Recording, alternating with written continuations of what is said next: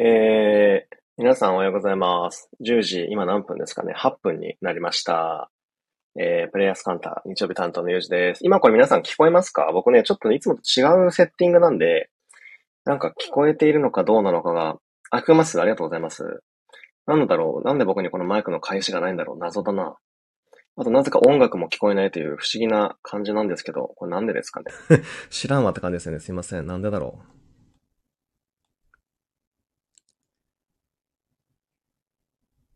久しぶりのリアタイ嬉しいです。ありがとうございます。音楽はない。あ、音楽ないんですね。えーなんでだろうなんかだいぶバグってますね。そういう日かな、今日。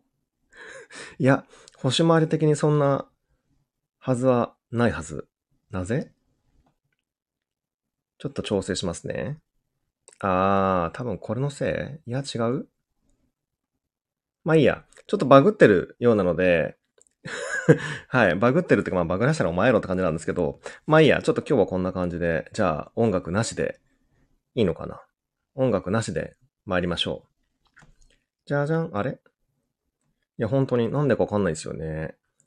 なんだろう。財布に入りなしたら聞こえた？あ、声はね、あれなんですよ。最初の40秒ぐらい僕ミュートにしてたんで、声はいいんですけど、そうそう。じゃあ、なんか、サイレントな、ユージでいきましょうか。サイレントなユージでいきます。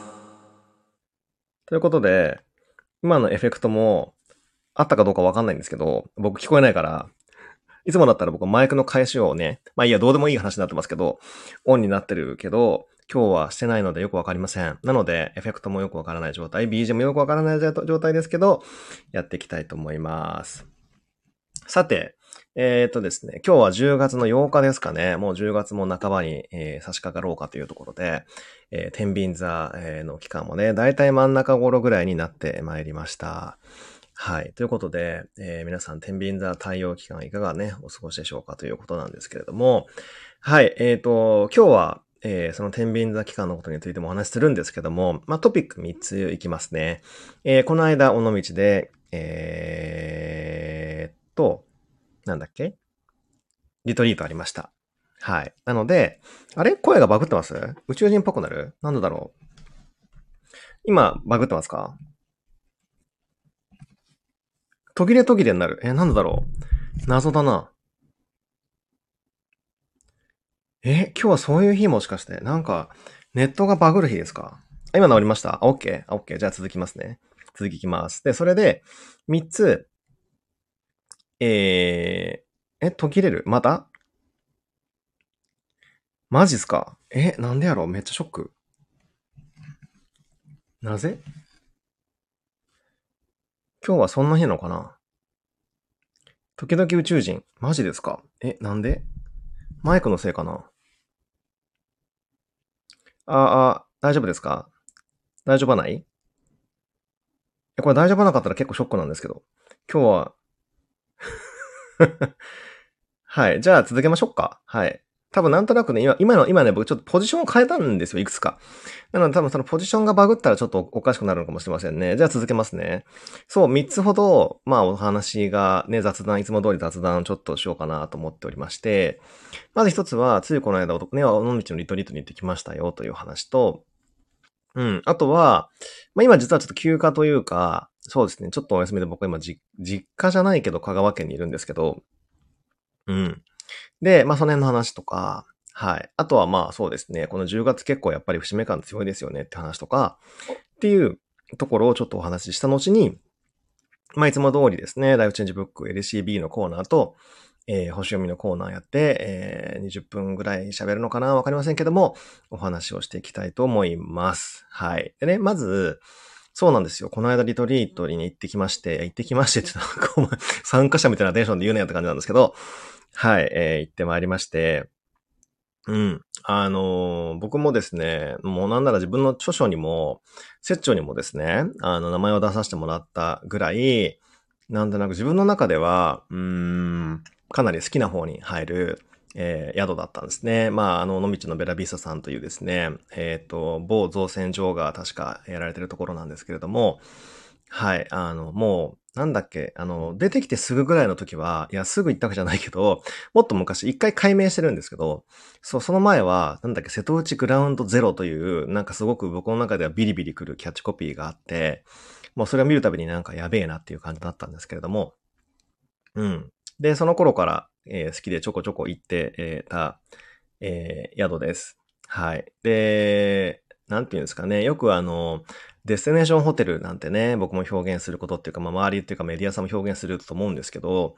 の、本当に僕の中では結構代表格まあ代表格トップ10があったら多分入るんじゃないかなっていうぐらい、まあそれはあれですよ。ラグジュアリーホテルっていう国じゃなくて、なんかそこにそれがあるからそこにわざわざ行くみたいな意味でのデスティネーションホテルですけれども、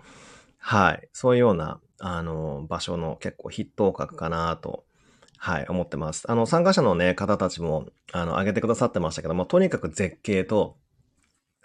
あの、なんていうんですかね、空気とかですね、まあいろいろもろもろそういうバイブスの良さが、もう複合的にね、ミックスされた、もう、なんていうんですかね、そこに行くってステイするためだけに本当に行く価値がある、まあちょっと繰り返しになっちゃうんですけど、宿かなと、えー、思います。本当にあの焚き火の、えー、あのファイヤーピットでのね、雑談とかもすごく良かったですし、ご飯もね、美味しかったですし、あの僕ね、ホテルの朝食って、あの、あんまり僕もビュッフェとかあんま食べないというか、そんなガツガツ取らないというか、いっぱい取らない感じなんですよ。そんなに量食べないから。けど、久しぶりに、ホテルの朝食にあったプチシュークリームをおかわりしちゃいましたね。っていうぐらい、もう一個一個のあのプチシューとかですら、いや、ですらって言い方すごい失礼ですけど、何これめっちゃうまいみたいな、もうそれだけでなんならブログ1記事書けるみたいなレベルの、えー、食事でございました。はい。なので、あのー、そういうような非常に期待値がね、まあ前から高かったところなんですけど、今回もそれを裏切られることなく、えー、楽しく過ごしましたよと、えー、瀬戸内絶景でしたよと、はい。そういうことなんですけど、もう、あとはね、僕的にはすごいサプライズというか面白かったなってものは、あの、お夜食でですね、何時だったかな ?9 時から10時半ぐらいまでないな、あの、尾道ラーメン出してくださるんですよ。出してくださるっていうか、あの、ラウンジに行けば食べれるんですけど、あのー、インスタかな？僕ストーリーズに、あのー、ここのラーメン何最高みたいな尾道ラーメンをあげてましたが、それは、あの、実はその、あの、ホテルの尾道ラーメンです。はい。僕あの、ラーメン実はそんな食べる習慣ないんですけど、一応ね、うどんの国出身なんで。うん。でも、あのー、なんだろうな。まあ、いろいろね、旅先も行ってますから、いろんな旅先のラーメンを食べたことももちろんありますよ。北方とかね、えー、札幌とか、もちろん、えー、どこだ？他にもいろいろラーメンのね、それこそこの間も博多も行きましたし、いろいろこう食べた、えー、ことはありますが、あのー、なんていうんですかね、あのラーメンは、なんかかなり和和なテイストって言ったら変かもしれないですけど、優しいんですよね。うん。そう。あのラーメン最高でした。はい。なんなら、え、おかわりしようかなっていうぐらい、なんなら晩ご飯も食べて帰ってきてるのに、え、おかわりしたいなっていうぐらい、あの、尾道ラーメン最高でした。もうなんか毎晩晩ご飯あれでいいかなっていうぐらい好きでしたね。はい。なんか胃にももたれないし、優しい感じで、いや、なんかこれ、地元にあったらラーメンもっと好きになってたなっていうぐらいの味でございました。はい。てか皆さんラーメン食べるカルチャーはもちろん皆さんお持ちなんですかね僕はあんまないんですけど、うどんとかお蕎麦、まあそうですね。まあ大体うどんですけど、が多い。なんなら僕、うどんの国で18年住んだ後にパスタの国に行きましたからね。なので、もうなんか麺々尽くしの小麦粉ボンバーで育ってきてるんですけど、いやーなんか、尾道ラーメンやべえな、うまいなって。だから、なんなら、あの、あのホテルで、出てたものと、あともう一店舗ぐらいでしか僕、尾道ラーメン食べたことないんですけど、いやーなんか尾道ラーメン食べにもう一回行きたいな、in 広島みたいなね。そんな、えー、感じでございました。はい。うん。ということで、まあ、ラーメン美味しかったよって話と、話がずれてますけど、そうね、あの、ベラビスタのホテルよくた、よかったよということで、まあ、皆さんもね、好きなホテルトップ10とか、トップ10とかトップ5とかね、自分の中でリストあるかもしれないですけど、よく旅とかする方は。はい。あとはね、なんかここが思い出のホテルですとかあるかもしれませんけど、なんかホテルのステイと、その思い出というか、そういう記憶って、やっぱホテルが総合芸術的なね、ところもあることもあって、紐づきやすいなって僕は思うんですけど、まあ絶景とかもね、それにプラスされると思いますが、それで言うとなんかそうですね、僕はトップ10とかトップ5とかあると思うんですね、自分の中でもリストが。まあランキングっていうよりはなんか 10, 10個とりあえず上がるみたいなのがあったら、まず間違いなく入ってくるホテルかなって、えー、思いましたね。はい。うん。はい。そういうのをね、なんかね、随時こう入れ替えていくのも楽しいんじゃないかなってね、ちょっと思ったりもしました。はい。まあ、海外とか行ったらね、またそれで、あの、幅も広がるかもしれませんし、まあなんかホテルステイやっぱ楽しいなっていうのをね、また、えー、思いました。っていうかね、全然リトリートのこと喋ったね、もうホテルとラーメンの話しかしてませんけど、はい。まあリトリートも今回も、あの、本当に、あの、感動的なシーンがたくさんありまして、えー、ね、まああの、うちうちのことだから、あの、中の内情は喋りませんが、あの、はい。なんか、笑いあり涙ありみたいなね、そういうことがたくさんありましたね。井出さんのお絵描き教室もね、コラージュだったのかな？はい。をやられて、皆さん本当に、えー、それぞれの感性というかね、技が光っていて、えー、素敵な作品がたくさん、えー、あったから、もっと皆さんね、ツイッターとか、インスタとかでなんか見せていただければなぁなんて思ったりもしました。僕も現地でね、そんな見れなかったんで、はい。なんか、井出さんも、なんかなんで見てあげないの？って言ってましたけど、はい。僕もそこは激しく同意でございます。はい。あとは、うんと、なんだかな？何か言おうと思ったな。えっとですね。あ、そうそう。あのー、えっ、ー、と、YouTube の方にも動画上がってましたが、当時ライブで、もう一週間ぐらい前になるのかな、井出さんと僕で、あのね、アーティスト談義みたいな感じでですね、それぞれのアーティストのバイブスについて触れてみるみたいなね、えー、配信もしましたけど、あれ、ことの方が面白くて、やってるのも楽しかったですし、多分聞いてくださってる方とか、あとコメントもね、たくさんいただいて、そうそう、ああいうのはなんかまたやってもいいかなっていうふうに、うん、思いました。はい。あめっちゃ楽しかったです。楽しかったです。ありがとうございます。アーティスト談義あ面白かったです。ありがとうございます。そうそう。いや、なんかね、あの、星のことあんま喋ってなかったんですけど、そう、ああいうトークもね、あの、楽しいなっていうふうに、しかもちょうどね、こう、カルチャーの天秤座のね、タイミングでしたから、太陽星座がね。そうそう。なので、あの、ああいう配信もいいのかなっていうふうに、えー、思いました。新しい美術の授業 ありがとうございます。はい。またああいうの期待、見たい、期待ありがとうございます。そう。で、そうですね。で、今回実は、ちょうど一昨日ぐらいから僕はちょっと香川入りしてるんですけれども、岡山をちょっとね、経由しまして、岡山市と倉敷を経由して、えー、今回香川入りしたんですけど、で、広島にもね、長らく、長らくっていうか、まあ、まあ、あの、前後、リトリート前後は多分一週間ぐらい滞在して、思ったのは、うん、やっぱりね、瀬戸内は、あの、タイトルにも入ってますけど、瀬戸内すごいやっぱいいですよ。うん。あの、リトリートの参加者の方たちもすごくそれ言ってくださってたんですけど、あの、なんか、なぎがいいよね、みたいなね。まあちょっと、うちうちの話だからかなり簡略化して喋りますが、穏やかだよねっていう、なんかバイブスがクリアだよねってことをね、まあ僕も思うし、皆さんもおっしゃってくださっていて、そう、なので、まあ端的に言ってしまうと、何瀬戸内もっと来てみたいな。ハッシュタグ瀬戸内もっと来てみたいなのを、なんなら頼むからもっと来てみたいなのを思いました。うん。あのー、実際にね、あのー、空も、いや、空も綺麗はみんなどこでも綺麗やろって感じですけど、海も凪で穏やかで、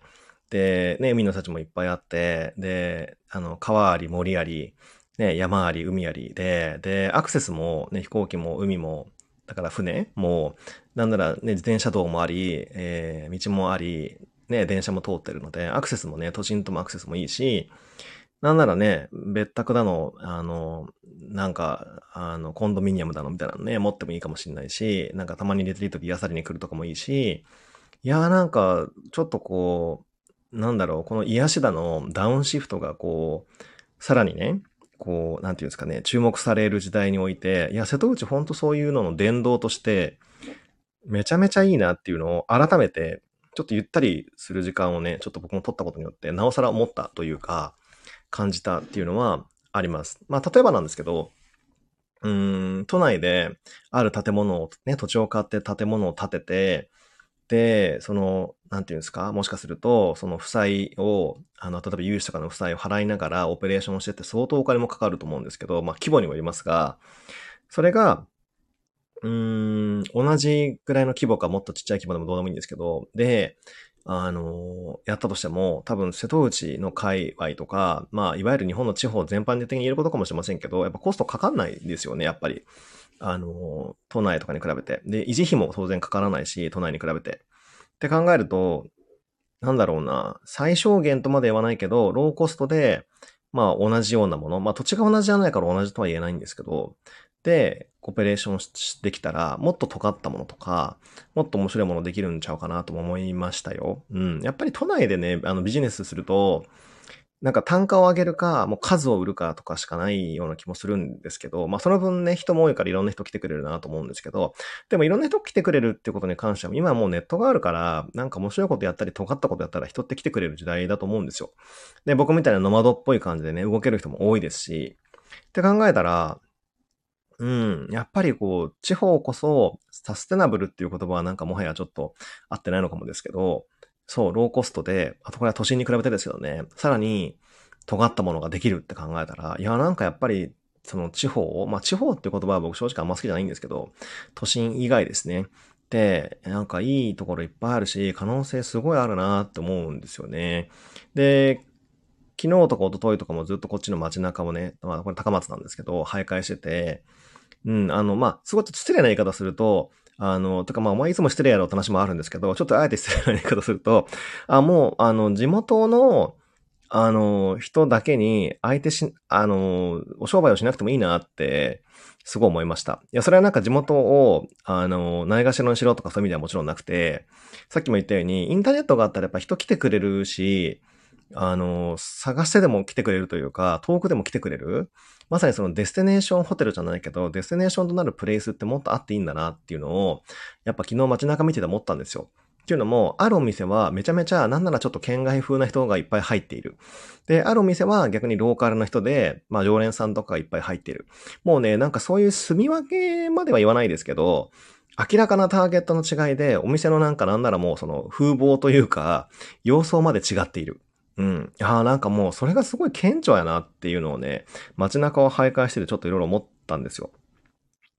はい。なので、だったらもっと都内にいてこんなことやりたいなとかっていう尖ったことやりたいなって人が地方に目を向けて、地方でそうやって開発というか開,、ね、開拓していければ、まあ、すごい変な言い方だけど、ローカルの人たちと無理に仲良くなる必要もない。いや、もちろん仲良くなった方がいろんなメリットもあるしいいと思うんですけどね。はい。でも、そうやって考えていくと、あ、もう本当にどこで何をやるかっていう、どこでっていうか何をやるかが必ずしもその土地に根ざしている必要はないというか、それをすごい感じちゃったなっていうのを、あの、思ったんですよね。はい。そうそう、私も地方という言葉は好きではないですという言葉をいただいてますが、今僕も必死でその地方という言葉に変わる何かを模索中なんですけど、なかなかでもね、一発でその良さが、良さっていうか、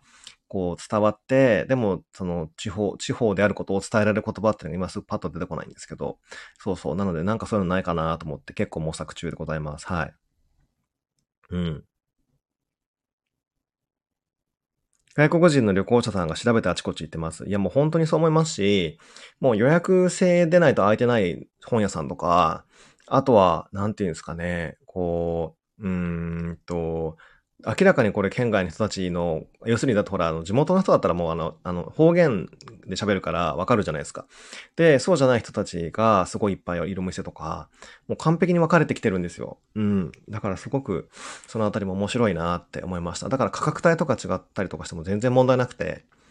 うん。だかちょっと本当にまあ、マーケティングという言葉も僕は普段は使わないんですけど、そう、もうなんかちょっともうもはやネクストステージやなっていうふうに、まあ、ことさらにね、ここ数日は感じているねっていう感じで、えー、ございます。はい。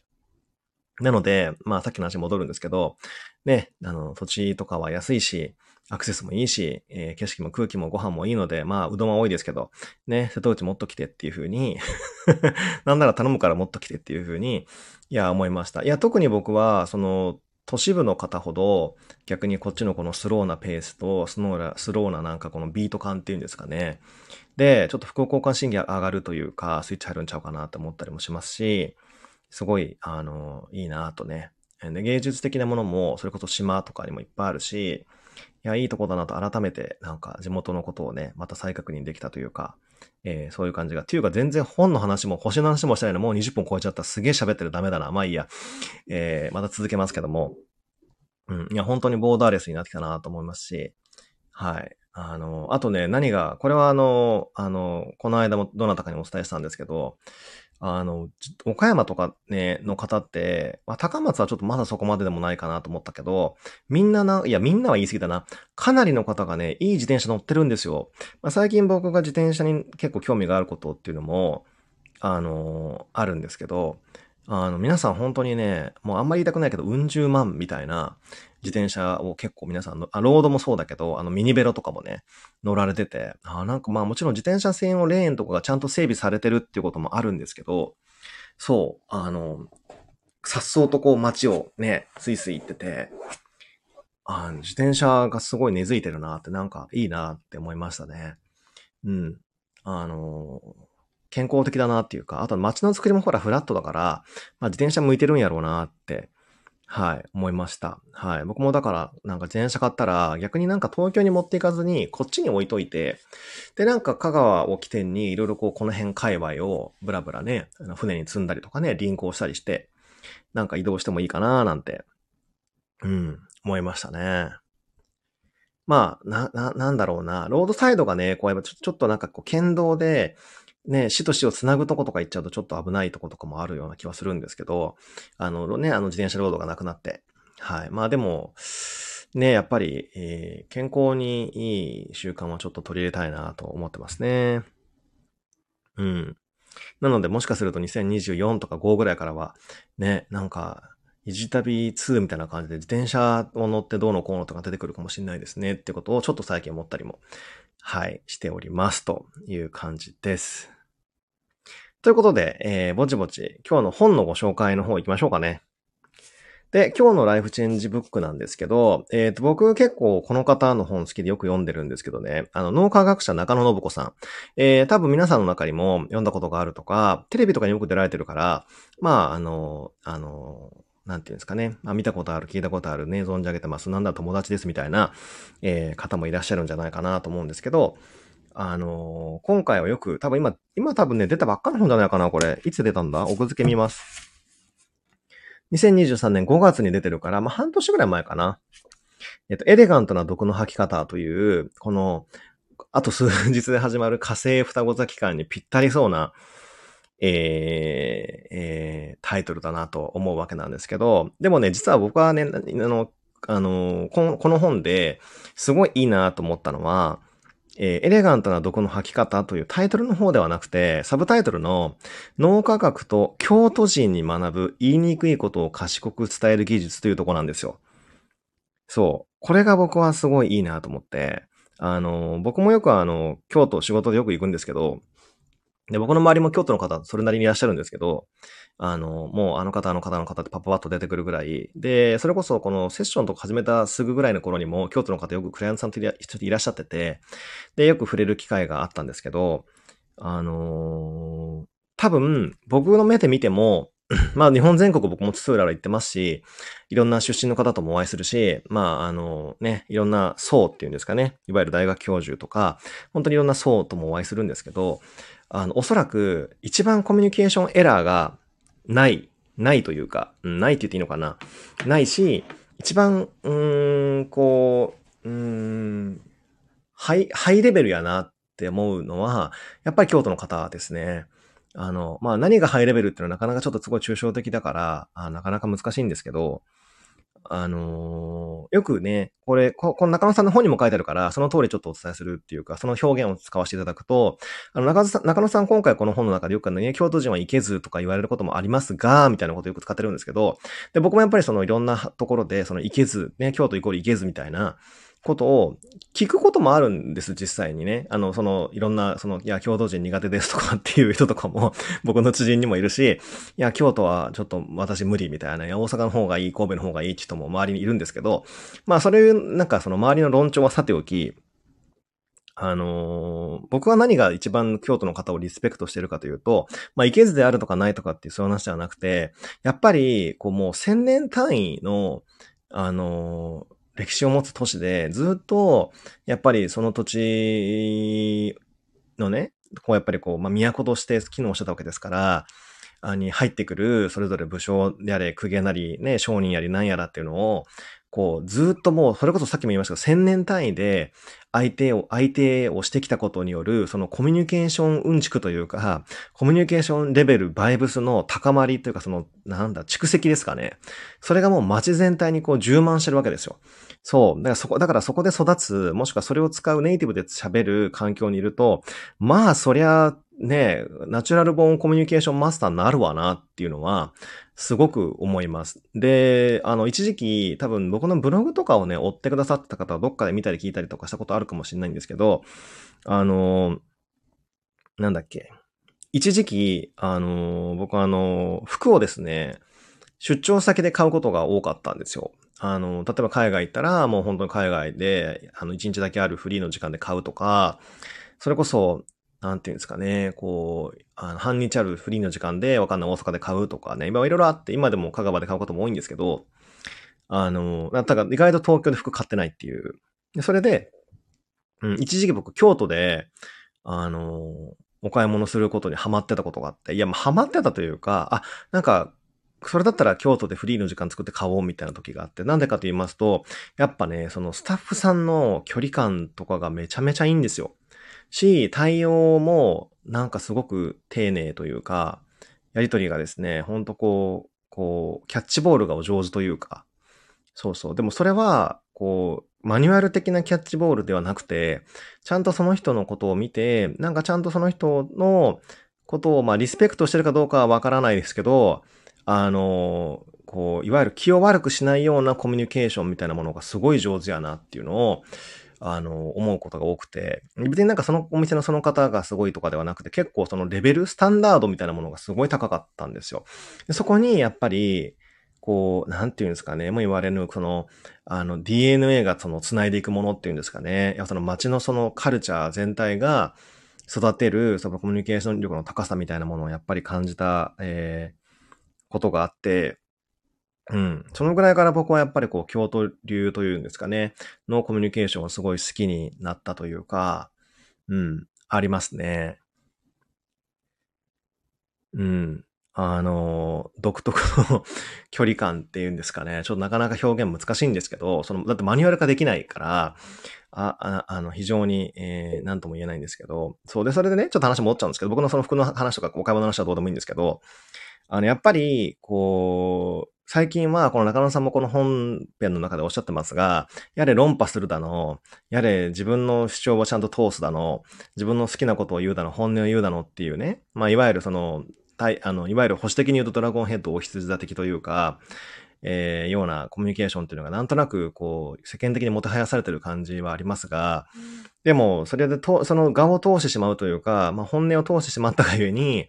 えー、こちれたらどうすんの？みたいな とことか、あの、それでなんなら作らなくていい敵を作ったらどうするのとか、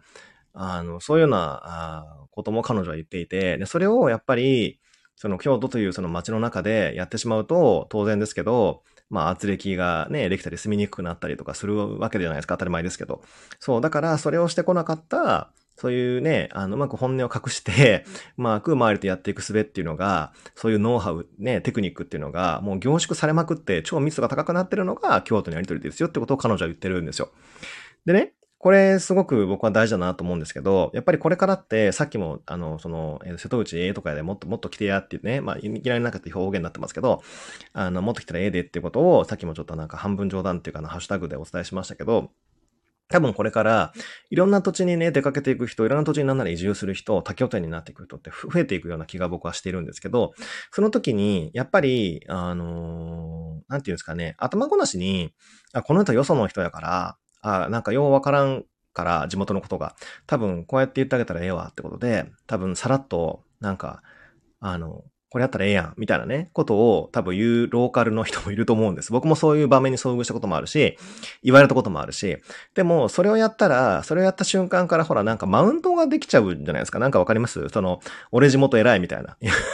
単純に言っちゃうと。いや、なんか地元のことよう分かってるから何でも聞いてや、みたいな。いや、それはそれでいいんですよ。それはそれでいいんだけど、そういう人いるから。そう。でも、京都のそのコミュニケーションっていうか、この中野さんも書いてますけど、なんかうまいのは、なんか一旦自分を下げるっていうか、そう。うん。あの、ちゃんと距離感が適正というか、上も下も作らないっていうんですかね。まあ、ところどころにでもそういうね、なんか、シャープなあれは入ってくるのかもしれないですけど、そう。でそこの、その差し引きが非常にお上手で、うん。そう。僕もありますもん、やっぱり。全然その京都のね、僕は人ではないし、なんか、僕自身もちょっとこの辺よくわかんないんですけど、なんかこれってどうですかとかって聞いても、あの、なんていうんですかね、こう、特に京都の場合はですけど、あの、なんていうんですかね。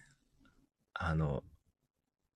まあちょっと僕も今、ちょっとね、今の例に関しては僕表現できないけど、あの、な、こっちの、こっちの、その、なんて言うんですかね、こう、うんとね、あ、ダメだ。全然うまく表現できない。えっ、ー、と、うまい感じで自分を引いてくださるんですよね。そう、そのなんかね、誰も敵を作らないというか、誰、どこにも上も下も作らないあの感じはね、本当に上手だなって思うんです。さっきと多分同じこと言ってますけど。はい。だから、まあだから京都的コミュニケーションを学べというわけではもちろんないんですけど、あれは多分ね、方言も含めて京都にしかできないから、あの、じゃないけど、なんかそういうこう、差し引き感っていうのはやっぱり大いに学ぶところはあるなって思うんですよ。うん。そう。だから、ね、いわゆるその、どっかの武将なり、偉い人がね、京都に、こう、まあ入ってきました。その時に、なんかじゃあ京都流教えたるわってなったら多分ぶつかるって、焼き打ち食らうから だからそれが代々できなかったんじゃないかってことを、ともこの彼女もね、中野さんも本編で書いてるんですけど、まあ、あのー、ね、上か下かわからない人と、ね、なんならその力がめっちゃあるかないかわからない人と、なんかちょっとこう、うん、なんか腹の探り合いじゃないんだけど、お互いのそのなんか力量とかを見極めながら、なんか徐々にこう距離を詰める、詰めるというか、とまあ取っていく、調整していくっていうね。なんかちょっとジャブ打つみたいな、その、なんていう、京都のジャブ感っていうんですか？はい。それがめちゃめちゃ良いなって思いました。うん。なんかともするとね、他のところはね、ジャブじゃなくて一気にストレート来ちゃうんですよ。なんならアッパー来ちゃうんですよ。そう。それが僕もコミュニケーションが一つのなんかその、うん、コミュニケーション好きとしては、打ってくるとこも結構あるんですけど、でもね、京都はね、そのジャブが優しい。うん。あの、ストレートがない。ちゃんとジャブがうまい。だから、なんか、そうですね。中野さんはエレガントな毒の吐き方というタイトルですけど、これもし僕流にアレンジするなら 何ですかね。なんか、コミュニケーションにおけるジャブの打ち方みたいな感じになるのかもしれませんけど、そう。それをだから、本当おっしゃる通りですね。その感覚を自分の中でうまく咀嚼して、あの、うまくまとめて、やりとりができたら、本当にこのコミュニケーションで詰まるというか、あの、困るとか、お互いに嫌な気持ちになるとかも、何やあいつみたいなね。なんかこともなくて、良い社会になっていくなって思っていて、で、これから多分僕はそのローカルも多分都会もいろんな意味で溶けていく、溶け合っていくと思うんですけど、だから東京の人ですと言いながらも半分ぐらいは田舎にいるとかっていうことも増えるだろうし、って考えたらあれ果たして自分はどっちなんやろみたいなね、ことも多分増えていくと思うんですけどね、そうなった時に、なんか、あの、なんていうんですかね、こう、やっぱりその、ジャブ、ジャブの打ち合いというか、そう、あの、相手の素性も多分わかんないみたいな人も、なんかわかりやすい記号を持ってない人も多分すごくいっぱい増えてくると思うので、やっぱり、そのね、お互いをリスペクトした上での、そういうね、うまい、うまいジャブっていうんですかね、は、あの、習得しといてなんぼやなっていうふうに、すごく思います。なので、あの、まあ、ジャブジャブ言ってますけど、エレガントな毒の吐き方、ね、中野さん超ですけど、よかったら、えー お読みいただければと思いますというね、なんかよくわかんないまとめですけども、えー、これどこから出てるんだっけ？日経 BP さんからね、